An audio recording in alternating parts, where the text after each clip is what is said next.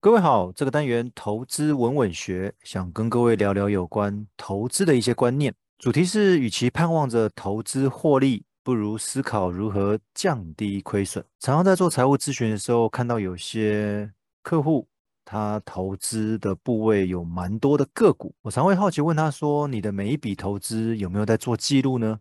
因为做了记录，你有可能会发现一年下来，其实你都没有赚到钱，甚至是亏钱。当然。因为人是健忘的，常常忘了自己赚了多少，又忘了自己有没有亏到钱。但是如果有做记录的话，就很容易去计算到底一年下来的投资战绩是如何。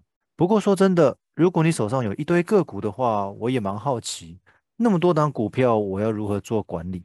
其实，在投资的世界中，我们总是在寻找如何才有办法借此致富。该透过什么样子的投资标的，又该采取什么样的投资策略？没错，其实，在这样子高度竞争的社会当中，追求赢这件事情是人性，或许也是我们生活的动力来源之一。问题是，每一个人都想赢，其实不用多，每一个人都想赢这句话，你念个三遍吧，压力应该就来了。不过，我们静下来想。市场每天瞬息万变，上涨跟下跌跟家常便饭一样。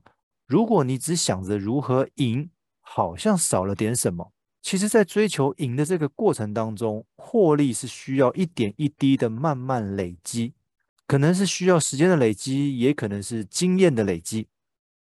如果你一直在思考一步登天这件事情，或许只是一场梦罢了。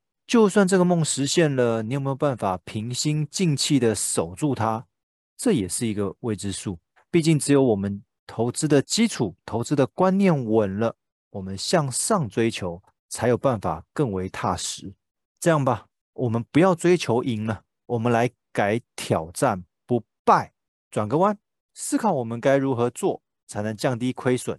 毕竟，只要亏得少，翻身指日可待；一旦亏得多，你的翻身可能会充满无奈，就像我常常在课堂上面讲的，其实我从来不担心大家投资赚太多，我只担心你会亏到爬不出来。我们回想一下哦，两人互动的球类运动啊，例如桌球、羽球、网球等等，其实获胜的关键是看哪一方失误的相对比较少，他赢的机会就比较大，而输的那一方呢，通常不会是因为对手太强。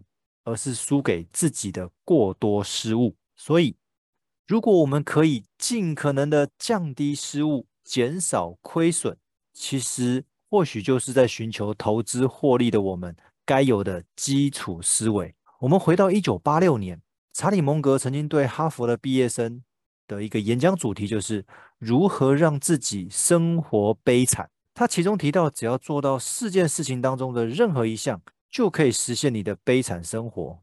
其实他会这么说，主要是希望毕业生都可以尽可能避开这些事情，否则你的人生就变成黑白的。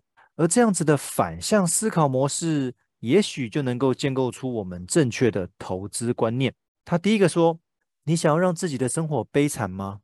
那你就要做到反复无常，不要虔诚的做你正在做的事情。”而这个习惯就能抵消掉所有优点带来的效应，不管那个效应有多大。我这边帮他做一个投资方面的延伸。其实，在投资初期，或许我们会到处拜师学艺，学习各式各样的投资策略、投资工具。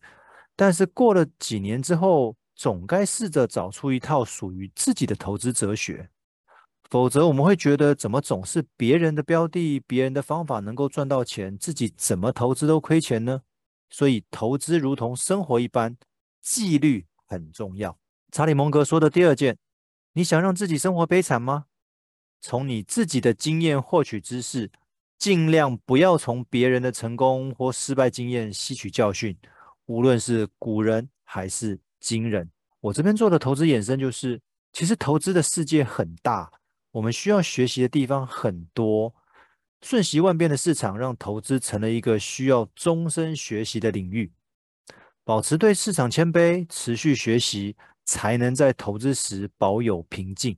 如果你每回投资的标的都是听来的，你少了属于自己的一个买进卖出的理论基础，你的心情长期会随着市场而浮动，少了思考判断的能力，要获利当然也就更困难了。所以学习这件事情不能停。查理蒙格说的第三件事情，你想让自己生活悲惨吗？如果你的人生遭遇多次失败、多次挫折之后，请你意志消沉，一蹶不振。我这边做的投资衍生就是，其实很多事情都需要经过努力。汲取过程的甘苦，经过多次失败，检讨失败的原因，未来才有机会成功。其实，无论是我们求学或者是工作阶段，每一个人多少都曾经经历过失败，没有人是天生胜利者。或许我们只是忽略了胜利者过去所经历的一切罢了。说真的，谁投资不会亏钱？重点在于你有没有检讨，你之后能不能不要再犯一样的错。要保有永不放弃的毅力。查理·蒙格说的第四件事情，他说：“我只想知道我将来会死在什么地方，这样我就可以永远不去那里。”我这边替他做的投资延伸就是：如果对大多数的人而言，借钱投资不容易获利；如果对大多数的人而言，杠杆投资容易亏钱；如果对大多数的人而言，期货、选择权、权证。其实并不适合一般民众，还有很多，尽可能不要碰这些相对不容易获利的投资工具、投资方法。或许我们的投资就比较容易立于不败。说真的，投资透过三去法，其实会变得简单许多。好了，投资其实不难，难的是你是否想清楚了再开始。投资先求不败，再求夺胜。我们一起加油吧！今天跟各位的分享就到这边，希望对各位有一些帮助。我们下回见，拜拜。